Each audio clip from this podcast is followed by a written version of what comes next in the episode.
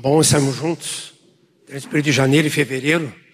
E alguns irmãos disseram: Ah, tempos que eu não te vejo, João Nelson. E que nós temos uma escala domingo de manhã, que a gente vai no sábado, né? À noite, ou às vezes tem nossas viagens. Mas que bom rever os irmãos. E que bom que estão permanecendo essas reuniões de janeiro e fevereiro. Os irmãos são felizes? É uma conquista, né? Mas estamos aí perseverando. Tem um bom grupo ainda. Né? Era umas nove e vinte, mas não tinha três, quatro, né? Mas dois, três, quatro reuniões no nome do Senhor. O Senhor está presente. Agora tem vinte, trinta, então. Assim, bom, queridos. Mas, queridos, é, teve um tempo na minha vida, eu estou com 62 atualmente, então lá pelos 40 anos, aí passando um pouco dos 40, eu comecei a, quando eu ia ler, então eu tinha que esticar meu braço para ler melhor, né? Mas é lógico, eu fui vendo que o problema está na minha visão. E não sei porquê, tive essa experiência, não sei se vocês também já tiveram, creio que sim, que a gente fica relutando para não usar óculos, né? Como diz o, o Rogério, o óculos é uma parafernália, né? E é muito fácil esquecer aqui e ali, né? Sei que as irmãs gostam de um óculos, né? Mas o homem eu acho é pior ainda. Mas tive que ir no oculista. Aí que eu cheguei lá, ele passa aquelas lentes, né? E uma hora caiu uma lente que eu vi assim, ó. Agora estou enxergando. Como eu estava cego, né? caiu uma lente bem direitinho, né? Aí mandei fazer então o óculos. Então aqui é um óculos já. não sei que número é esse óculos, né? Daqui a pouco também está indo adiante esse óculos. Mas, queridos, ao falar assim do, de, do óculos, né? De, da nossa visão, e muitas vezes também nosso óculos vai ter, conforme o grau, pode aumentar. O meu meio que estacionou, mas tem uns que pode piorar a sua visão. Então, novamente vai ter que ir no colista, né, fazer aquele exame e botar uma lente de acordo para ele ver, para a pessoa ver. Pensando na vida cristã, eu fico pensando como é que nós olhamos a vida cristã. Como é que está a nossa visão? Está uma visão clara que Deus tem para nós, que Deus está fazendo em nós, na nossa família. Como é que está a nossa visão? Nós temos, nós estamos olhando a vida cristã com os olhos humanos ou com os olhos espirituais. Estamos olhando a vida cristã com o olhar de um homem e, e mesmo convertido, ou estamos olhando com, com os olhos segundo Deus? Eu já pergunto para mim. E na palavra de Deus, vamos abrir em Filipenses 3. Esse é um capítulo maravilhoso que aqui na verdade é uma é uma biografia de Paulo também. Desde a sua conversão e do seu crescimento nessa visão de Cristo na sua vida. Então vamos ler do versículo 2 até o versículo 16. Então, Filipenses 3, 2 a 16. Acautelai-vos dos cães, acautelai-vos dos maus obreiros, acautelai-vos da falsa circuncisão. Porque nós é que somos a circuncisão. Nós que adoramos a Deus no Espírito e nos gloriamos em Cristo Jesus e não confiamos na carne. Bem que eu poderia confiar também na carne. Se qualquer outro pensa que pode confiar na carne, eu ainda mais circuncidado ao oitavo dia, da linhagem de Israel, da tribo de Benjamim, hebreu de hebreus, quanto à lei, fariseu. Obrigado, meu Senhor. Quanto ao zelo perseguidor da igreja, quanto à justiça que há na lei, irrepreensível. Mas o que para mim era lucro, isso considerei como perda por causa de Cristo. Sim, Deveras considero tudo como perda, por causa da sublimidade do conhecimento de Cristo Jesus, meu Senhor, por amor do qual perdi todas as coisas e as considero como refúgio para ganhar a Cristo. E ser achado nele, não tendo justiça própria, que procede de lei, senão que é mediante a fé em Cristo a justiça que procede de Deus, baseada na fé. Para o conhecer e o poder da sua ressurreição e a comunhão dos seus sofrimentos, conformando-me com ele na sua morte, para de algum modo alcançar a ressurreição dentre os mortos. Não que eu tenha já recebido ou tenha já obtido a perfeição, mas prossigo para conquistar aquilo, porque também fui conquistado por Cristo Jesus. Irmãos, quanto a mim, não julgo havê-lo alcançado, mas uma coisa faço. Vamos até o versículo 14 todos.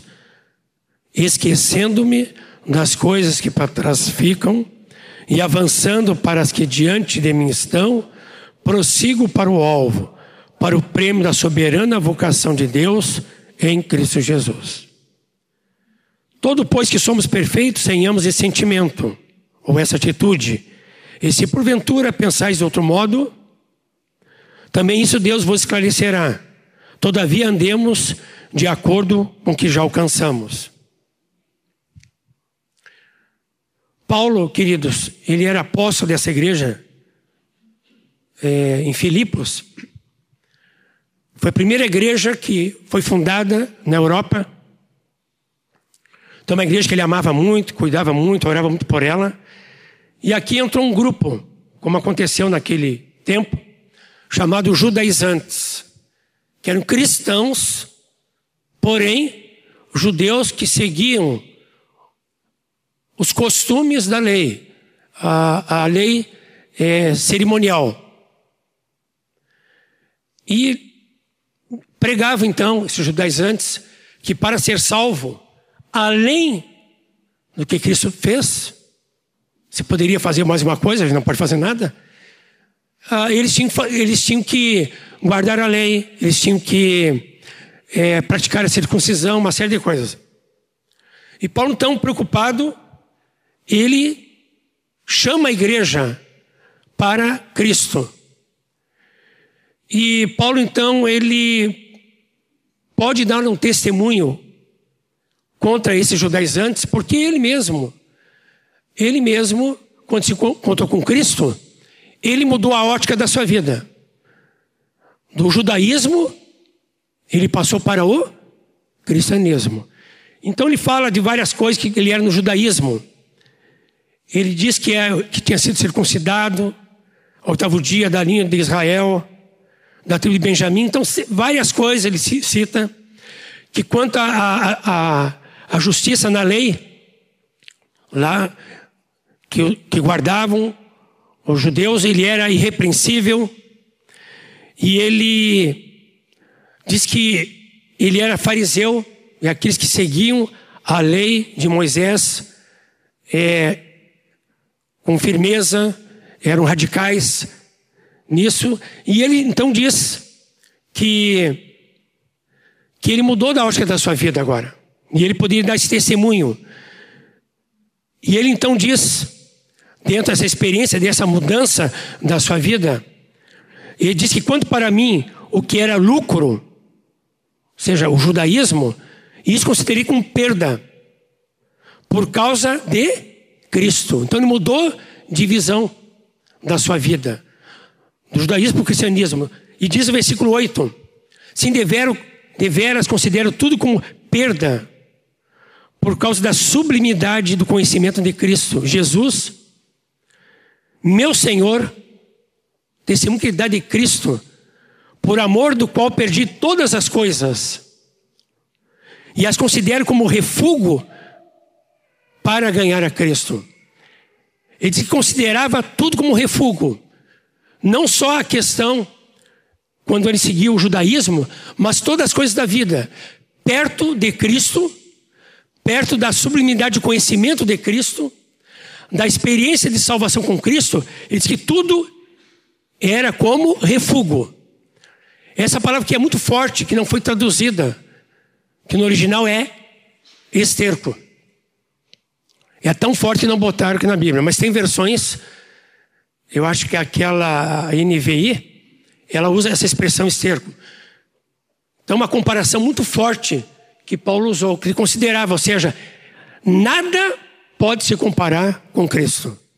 E Paulo pode dar esse testemunho porque ele antes perseguia a igreja e pensava que, que ele está fazendo algo de bom segundo a vontade de Deus. Ele estava enganado. Porque no caminho de Damasco, quando então tinha autorização para prender os cristãos, nós sabemos que ele teve uma experiência que uma luz veio do alto e disse: Quem és tu, Senhor? E ele tinha caído ao chão. E ele disse: Eu sou Jesus a quem tu persegues. E ali Paulo se encontrou com Cristo. Eu gosto de dizer que Paulo estava a caminho de Damasco para depois disso seguir caminho para o céu. Queridos, em que caminho Cristo nos encontrou? Que situação da nossa vida? Que caminho estamos andando? Quando nós nos encontramos com Cristo, cada um sabe quando se encontrou, sabe que a partir daquele dia, o caminho que nós estávamos andando antes, quando nos encontramos com Cristo, o nosso caminho mudou. Paulo, do caminho de Damasco, ao conhecer a Cristo, ele agora continuou caminhando, mas é o caminho para o céu. Sua vida foi totalmente, radicalmente, absolutamente transformada. Por isso que Paulo era o homem que era. Ah, queridos, nós precisamos ter uma experiência com Cristo radical, amém? Uma experiência que realmente mude a nossa vida, mude a nossa visão das coisas da vida. E o que é perto de Cristo, nós podemos chegar à conclusão que nada se compara com Cristo. E Paulo descreve então toda essa sua experiência com Cristo. Até eu estou lembrando que nessa ocasião Paulo ficou cego Deus orientou para onde que ele deveria ir. E aí depois mandou Ananias, um velho discípulo, um homem de Deus, para que orasse pelo Paulo, que ficasse cheio do Espírito Santo, que Deus uma obra através dele, e para que ele recuperasse a vista. Foi o que aconteceu. Interessante. Enquanto Paulo enxergava antes a experiência com Cristo, ele não via Cristo. Mas depois que ele ficou cego, e Ananias orou por ele, e ele abriu seus olhos, foi cheio do Espírito Santo, ele passou a ver Cristo na sua vida. A sua ótica foi totalmente mudada. Queridos, quando nós olhamos para Cristo, a nossa vida, a vida cristã, qual é a nossa ótica? Qual é a mudança que Deus efetuou na nossa vida, na nossa família? E Paulo então descreve essa experiência com Cristo. Então ele diz que ele considerava como, tudo como refúgio para ganhar a Cristo. Cristo o ganhou. Agora Paulo quer o que fazer cada dia? Ganhar. Eu estou lembrando aqui, está lembrando no meu casamento. A Cirei me ganhou. Não é? Para ela. Mas o casamento, queridos, é que cada dia eu tenho que ganhá-la. é um crescimento nessa intimidade. Diz que Cristo, diz aqui, Paulo, é, ele, ele vivia para ganhar a Cristo, porque Cristo o ganhou. E na continuidade ele diz então, e ser achado nele. Cristo o achou e ele se achar em Cristo, estando em Cristo. Diz que não tendo justiça própria, que procede, vamos dizer aqui, justiça, salvação, vamos dizer assim. Não tendo justiça própria ou salvação, que procede de lei e ali nem foi dado para nos salvar, a lei de Moisés. Foi para apontar os nossos pecados, que não conseguimos guardar a lei e nos conduzir para Cristo. Essa é a finalidade da lei. E diz então que não tinha justiça própria ou salvação própria que procede de lei, senão que é mediante a fé em Cristo a justiça ou a salvação que procede de Deus, baseado na fé. Uma fé experimental, não só de conhecimento. Para o conhecer. Então, Paulo, cada dia que ele queria conhecer mais Cristo e o poder da sua ressurreição, conhecer mais esse poder da ressurreição na sua vida, a comunhão dos seus sofrimentos, conformando-me com ele na sua morte, para de algum modo, e aqui é uma experiência que não teve ainda, alcançar a ressurreição dentre os mortos. Então diz que ele prosseguia para conquistar esta esse alvo da ressurreição dentre os mortos. E eu quero destacar então, queridos, o versículo 13 e 14. Diz que Paulo diz que uma coisa faça, ou seja, ele estava focado nisto, nessa vida com Cristo, que estava transformando a sua vida. Então vamos ler de novo o versículo 13 e 14. Diz: Esquecendo-me, esquecendo-me das coisas que para trás ficam e avançando para que diante de mim estão, prossigo para o alvo, para o prêmio da soberana vocação de Deus em Cristo Jesus. E aqui Paulo, nessa ótica da vida cristã, nessa ótica divina, ele diz que nós devemos olhar a vida com Cristo, a vida cristã, nessa ótica aqui. Tem como é que nós olhamos então? O nosso passado, o nosso presente e o nosso futuro, esquecendo das coisas que para trás ficam. Fala do passado. Depois, presente. Avançando para que diante de mim estão. É o presente. E o futuro? Prossigo para o alvo. Todos juntos? Para o prêmio da soberana vocação de Deus em Cristo Jesus. Então, primeiro que Paulo aqui fala que para nós termos uma ótica certa na vida com Cristo, na vida cristã, primeira coisa, nós devemos ter uma ótica certa com o nosso passado. Há coisas que devemos esquecer.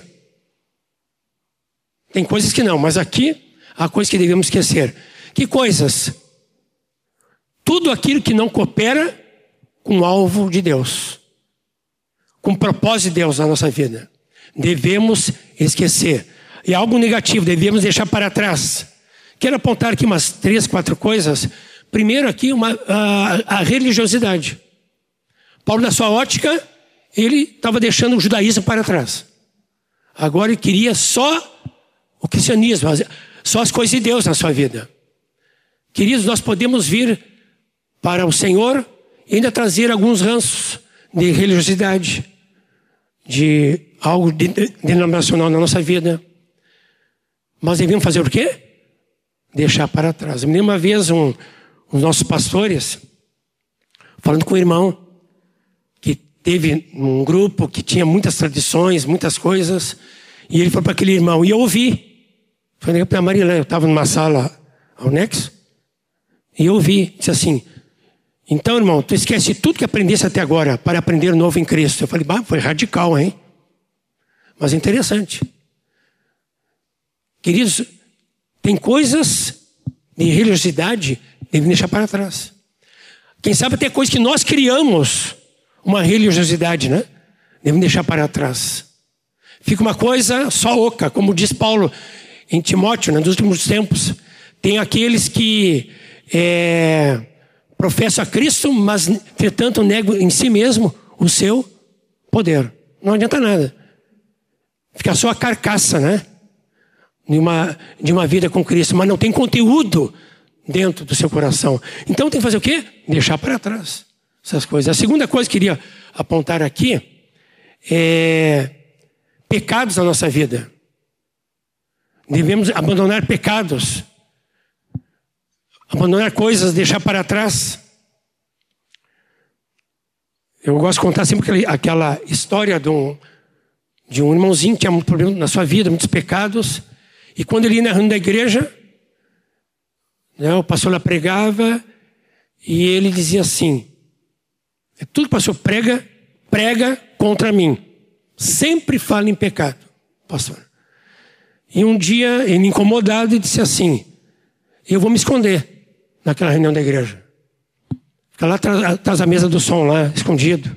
Nada, nada em relação a ti, viu, Márcio? Fica bem, vou me esconder. E o pastor não vai falar em pecado.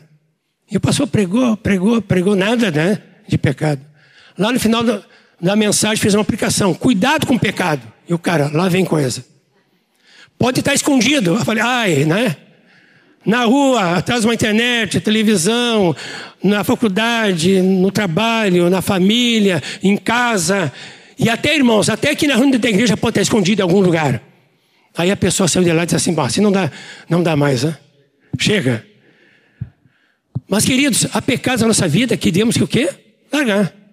Vícios, má condutas, problemas de relacionamentos, né, irritações, várias coisas que, que atrapalham, sabe o quê? A, a questão da religiosidade atrapalha a, a, tudo aquilo que Deus tem de alvo para a nossa vida. E pecados também atrapalham. E a palavra diz que Deus os perdoou e pegou os pecados e largou no mar do esquecimento. Se Deus fez isso, queridos, também devemos fazer. Esquecer as coisas que para trás ficam. Largar também no mar do esquecimento.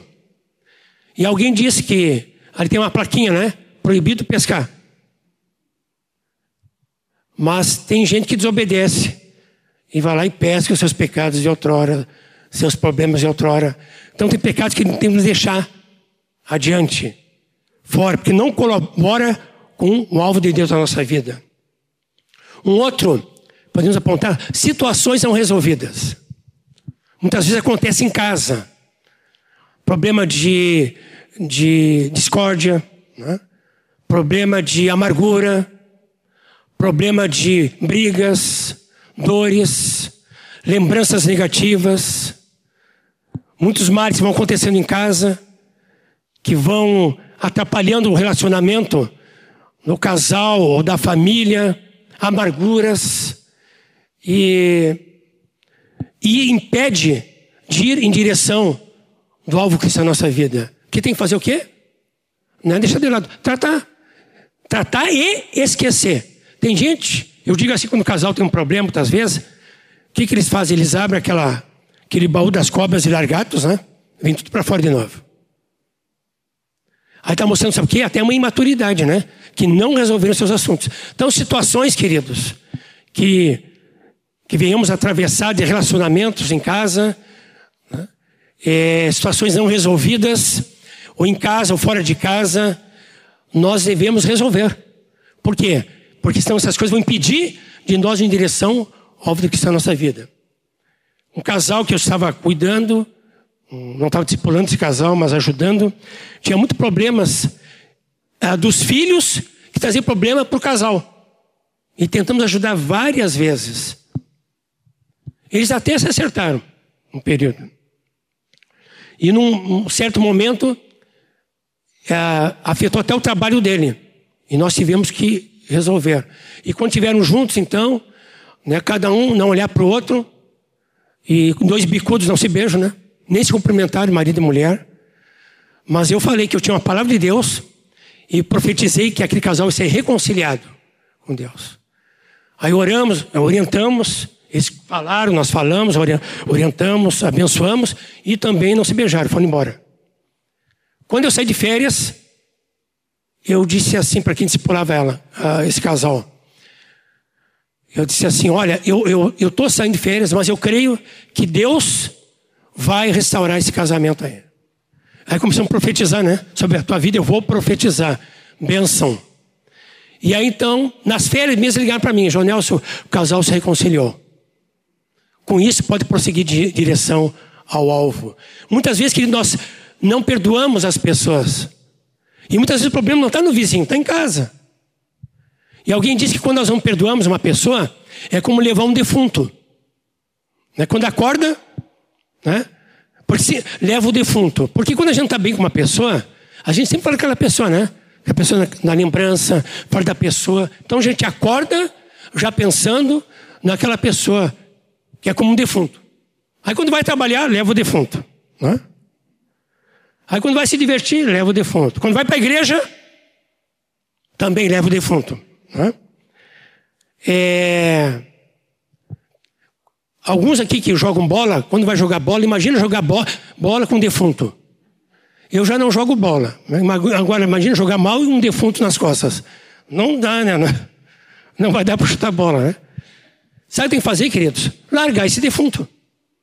Larga o defunto. Perdoa pessoa, libera perdão. E perdoar É isso aí, ó. Esquece as coisas que para trás ficam. E acerta aqui por diante, porque senão vai empacar, não vai em direção ao alvo. Uma outra área também é saudosismo.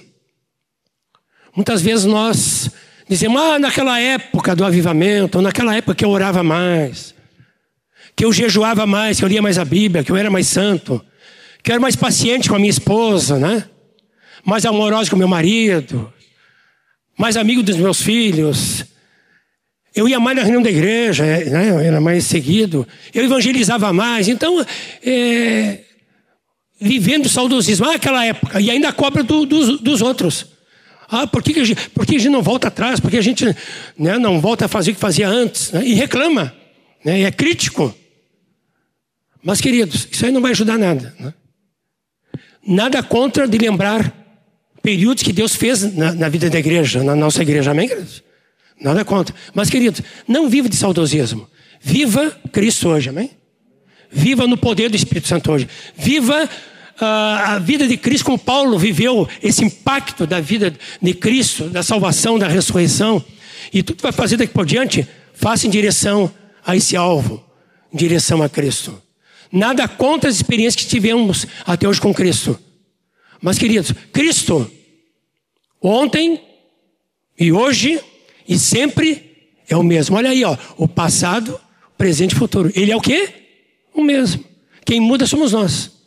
Mas nós devemos mudar, queridos, onde? Na ótica de Deus na nossa vida, em direção a esse alvo. Amém? É, uma vez passando pelo colégio israelita, na parede ali eles fazem aquelas pinturas e pincham, como dizem, né? Mas tem as pinturas ali. E um dia estava escrito: os navios se sentem seguros nos portos, mas não foram criados para ficarem neles. Interessante, né? Os navios se sentem seguros, ancorados nos portos, né? com a corrente ali, ó. mas não foram criados para ficarem neles. Por quê? Quando se projeta um navio, ele pode ficar no porto, não tem problema, ele vai ter que aportar em algum lugar, né? Mas o navio foi criado para quê? Para cruzar rios, cruzar mares, cidades, continentes, não é isso? Esse é o propósito dele. Imagina aqui, queridos, no centro de Porto Alegre, um cruzeiro. Até quero humanizar aqui Porto Alegre. Onde que entra um cruzeiro, coisa mais linda aqui, né? Dez andares ali. E fica ali, ó, ancorado, nunca sai dali. A gente vai dizer o quê? Que desperdício, né? Esse navio parado, né? Mas, queridos, cuidado com a nossa vida. Nós podemos ser um navio, sabe por quê? Ancorados ali. Estamos presos ali onde? Estamos presos ali no saudosismo, no pecado, é, situações não resolvidas, é, religiosidade, estamos presos ali. É uma corrente, aí nós queremos para frente, né? O alvo, mas tem uma corrente que nos pega aqui, ó. E não vamos adiante. Queridos, vamos cortar essa corrente em nome de Jesus, amém? Vamos profetizar sobre nossa vida. E assim como foi projetado um navio para cruzar mares e continentes, nós também, que fomos projetados. Deus em Cristo para prosseguir adiante. Amém, queridos? Ir adiante. Então, uma ótica certa do passado. Depois nós vamos orar. Mas será que há alguém aqui que tem que acertar essa sua visão? Tem que ir lá no colista do Espírito Santo, cair aquelas lentes ali, é? Para ver se está enxergando bem ou não. Vamos ter um tempo de oração. Eu também quero orar. Uh, uma ótica certa do passado, uma ótica certa do presente também. Paulo então diz: o negativo é deixando as coisas que para trás ficam. Isso é negativo, algo a ser deixado. Agora tem algo que é passado. Agora tem algo no presente. Vamos, vamos ler então? E avançando, para que diante de mim estão. Aqui é positivo. Algo é para deixar para trás. O outro é para buscar para frente. E queridos, é, o que devemos buscar? na frente. Quem sabe alguns aqui querem buscar né, uma viagem, querem buscar é, fazer um curso, um trabalho, é, um projeto de vida. Tá. As coisas que fazem parte da vida. Mas, querido, acima de tudo isso, nós temos que ter o alvo de Cristo, amém, queridos? É prosseguir para o alvo de Cristo, prosseguir adiante, o que o Senhor tem para nós. E aqui é interessante, diz assim, é, diz, e avançando para os que diante de mim estão. Ou seja, avançando para os que diante de mim estão, já estão. Eu tenho que avançar. E aqui algumas coisas que eu quero apontar para os irmãos, né? Uma, a vida com Cristo mesmo. Quanta coisa eu tenho que conhecer de Cristo. Paulo fala, né? Ser achado nele, se encontrar nele, conhecer o poder da sua ressurreição, né? conhecer o conhecimento sublime da sublimidade de Cristo. Tantas coisas que tenho que avançar para conhecer Cristo. Isso é a primeira coisa. E o seu propósito, o seu alvo. Outra, Deus nos dá a oportunidade de, de eu trazer a vida de Cristo, tanto aqueles que eu discipulo, como aqueles que não conhecem a Cristo. Não é possível ter tal vida de Cristo que não transpareça a nossa vida, não é, a, mexa com os discípulos e com os incrédulos. Algo está errado. Cristo tem que ser visto na nossa vida. O poder da ressurreição, o seu conhecimento, o, o poder dele operando na minha vida. Então tem coisas que coloca diante de nós. Deus coloca pessoas diante de nós para ouvir o evangelho. Está lembrando uma experiência que o irmão teve? Que ele ia falar do evangelho para um, um amigo de trabalho, mas ele se demorou, tal, disse, amanhã eu vou pregar para ele. Foi um testemunho que foi dado lá na Colégio IPA, num retiro da igreja anos atrás. E ele disse, bom, amanhã eu vou pregar para ele. Quando chegou, naquele dia então, no dia seguinte, que ia pregar o evangelho, sabe o que aconteceu? Seu amigo, seu colega tinha morrido. Chegou atrasado. Queridos, tem coisa diante de nós que o Senhor coloca e nós podemos chegar atrasados. Nós não podemos chegar atrasados. Aí vamos alimentar. Ah, eu, eu tive que ir no hospital fazer uma visita lá. Aí vou amanhã. A pessoa faleceu. Vai logo. Ah, é, o senhor experimentar na casa desse vizinho aqui. Amanhã eu vou. Chega lá, o vizinho não quer. Ah, pois é, eu tinha uma necessidade ontem. Já passou. Acertar com a esposa, com o esposo, com o filho. Ah, semana que vem. Estou muito ocupado.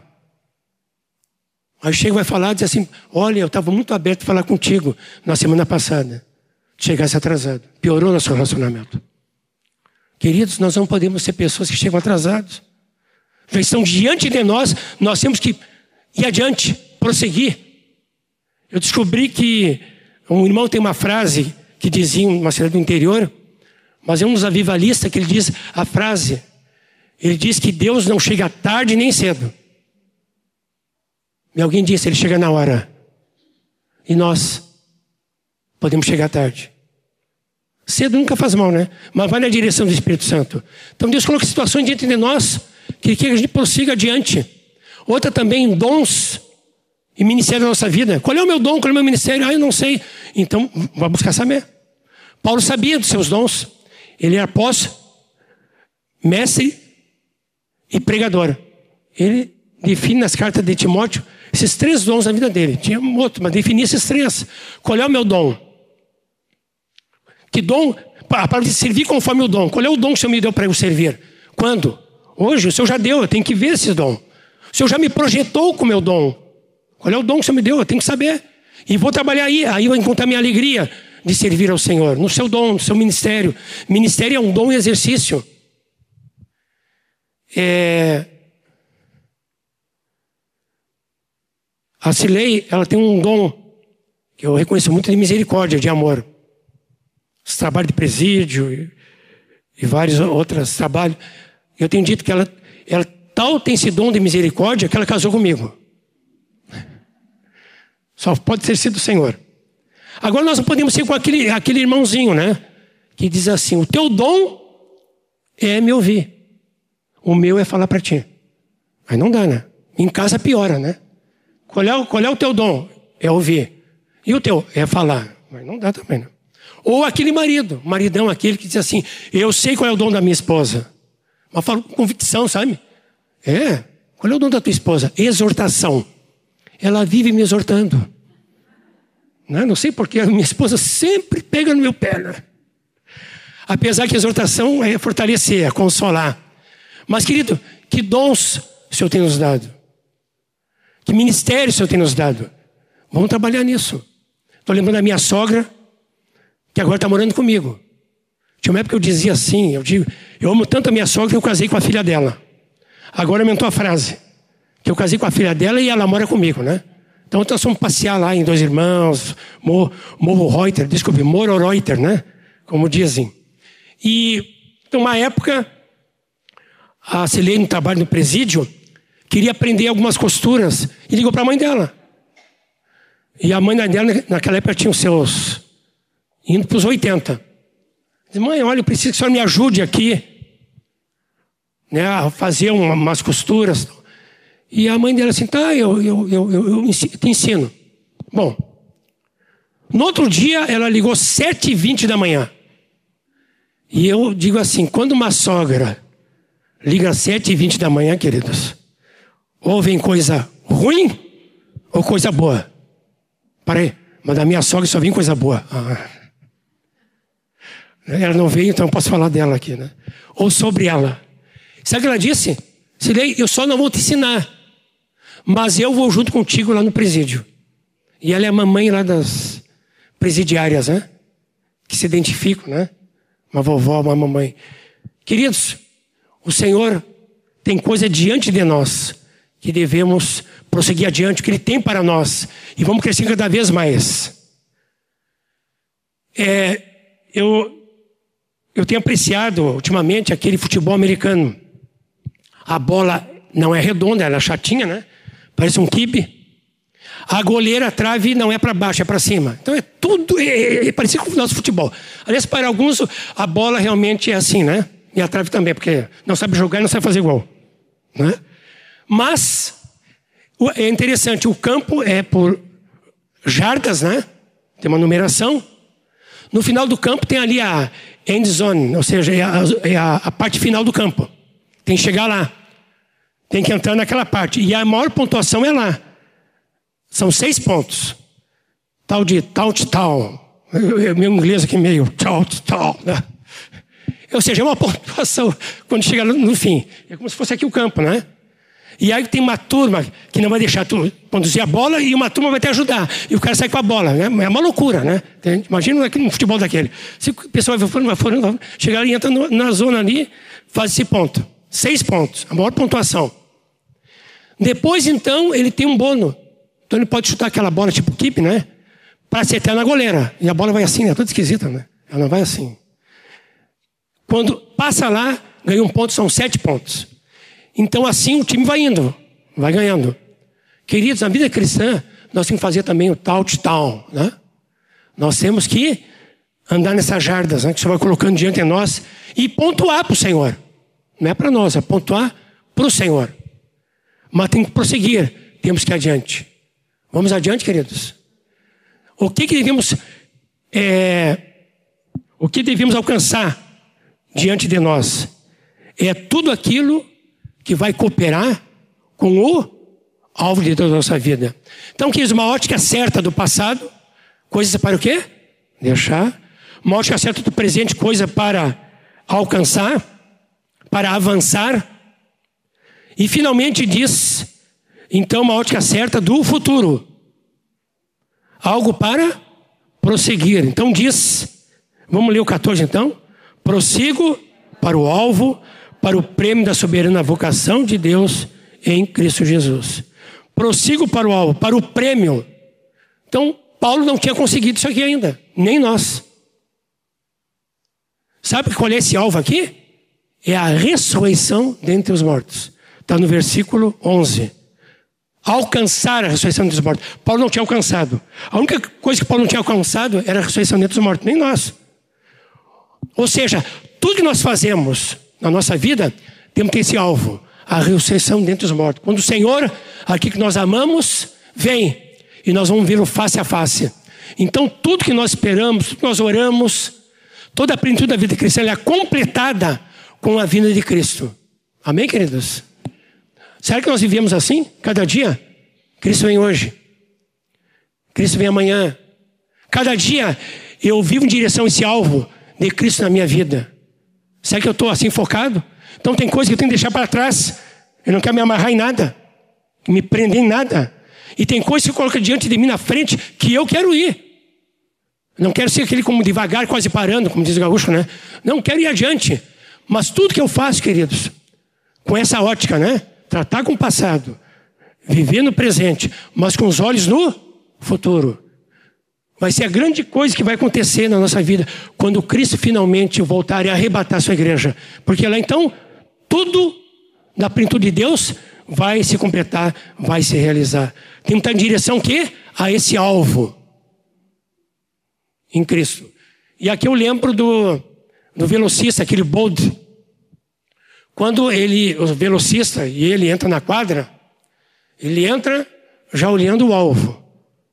Vamos para lá, para cá, né? Pode chamar para tocar celular, para estar ali a mãe, a avó. Ele não se distrai. Pode falar com o treinador, mas ele fica olhando o alvo. Não se distrai. Achei uma hora que ele para, se agacha, como os demais, né? Olha para o chão, momento, aí olha assim para o alvo, dá aquele tiro pá, sai correndo. E esse Boulder, ele, ele é um velocista que até hoje ganha as corridas. Né? Queridos, como esse velocista, né? como os atletas que não tiram os olhos do alvo e não se distraem com nenhuma coisa ao redor, ao seu redor, nós também devemos ser assim, amém? Tem que estar sempre olhando para Cristo, o alvo. É lá, é o prêmio da soberana vocação de Deus em Cristo que eu quero alcançar. Ele me alcançou, eu quero alcançá-lo. Cristo me alcançou e eu tenho na minha vida, sabe o que hoje? A vida da ressurreição. Só que eu não ressuscitei dentre os mortos ainda. Mas eu já tenho a vida da ressurreição, que é a vida de Cristo, que é o poder que, que tirou Cristo da morte, ressuscitou a Cristo, que hoje está em nós, Cristo em nós. Então, quem tem essa vida da ressurreição e pode vir em vitória hoje, amém?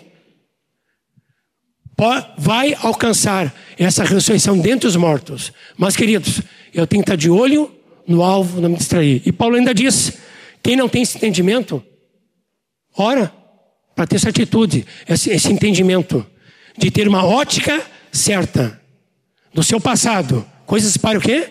Esquecer. Presente, coisas para alcançar. E futuro, vai acontecer? Eu prossigo em direção ao alvo, que é Cristo na nossa vida. Amém? Vamos ficar de pé, vamos orar.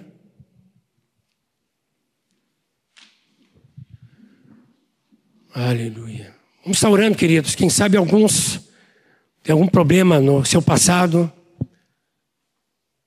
O Senhor quer resolver algo está me prendendo no passado lá. Religiosidade, pecado, situações não resolvidas, saudosismo Então, quem sabe alguma corrente que está lá atrás. Até cant cantamos hoje. Não vou calar meu meus lábios, vou profetizar. E profetizar aqui uma vida livre para prosseguir em direção ao alvo, Cristo. Coisa resolver nossa com Deus, o nosso relacionamento. Então vamos orar nesse sentido. Resolver e esquecer essas coisas que para trás vão ficar. Porque eu quero olhar em direção ao alvo. Vamos estar orando individualmente, queridos. Senhor, oramos quebrando todas essas cadeias, essas correntes, Senhor Deus, que nos prende a um passado que não permite nós livremente andarmos em direção ao alvo. Em nome de Jesus. Aleluia. Vamos estar sobre o presente, queridos. Tem coisa que já colocou diante de nós. Conhecer mais a Cristo, levar pessoas mais a Cristo. Situações que o Senhor nos apresenta diante de nós. Para nós não ficarmos adiando o que temos que fazer. Algum dom e ministério o Senhor deu para nós hoje. Então, o Senhor já colocou. Então diga, Senhor, abre os meus olhos Senhor, para ver tudo isso que tu já colocaste, já está diante de mim, Senhor, não estou enxergando. Abre meus olhos para ver. Nome de Jesus. E queridos, morte é certa do futuro, então, tudo em direção ao alvo Cristo. Eu aguardo. Eu tenho a vida da ressurreição e eu quero participar da ressurreição dentre os mortos. Ou seja, eu quero me encontrar com o meu amado Jesus, tudo que eu anelo, que eu desejo, que eu amo. Eu quero é, ter essa vida plena com Ele. Mas essa vida plena com Ele no futuro, para nós termos o que nós fazemos hoje, é que vai determinar como é que estamos vivendo diante dEle. Em nome de Jesus. E queridos, nós temos um ano pela frente, né? Esse ano. O que o Senhor está colocando diante de nós? Os primeiros dias do ano. Que oportunidades, que situações, né? Que dons, que ministérios. Onde o Senhor quer me levar? Mas o Senhor me projetou para eu ir adiante, dentro do seu propósito. Abençoamos uns aos outros em nome de Jesus, amém?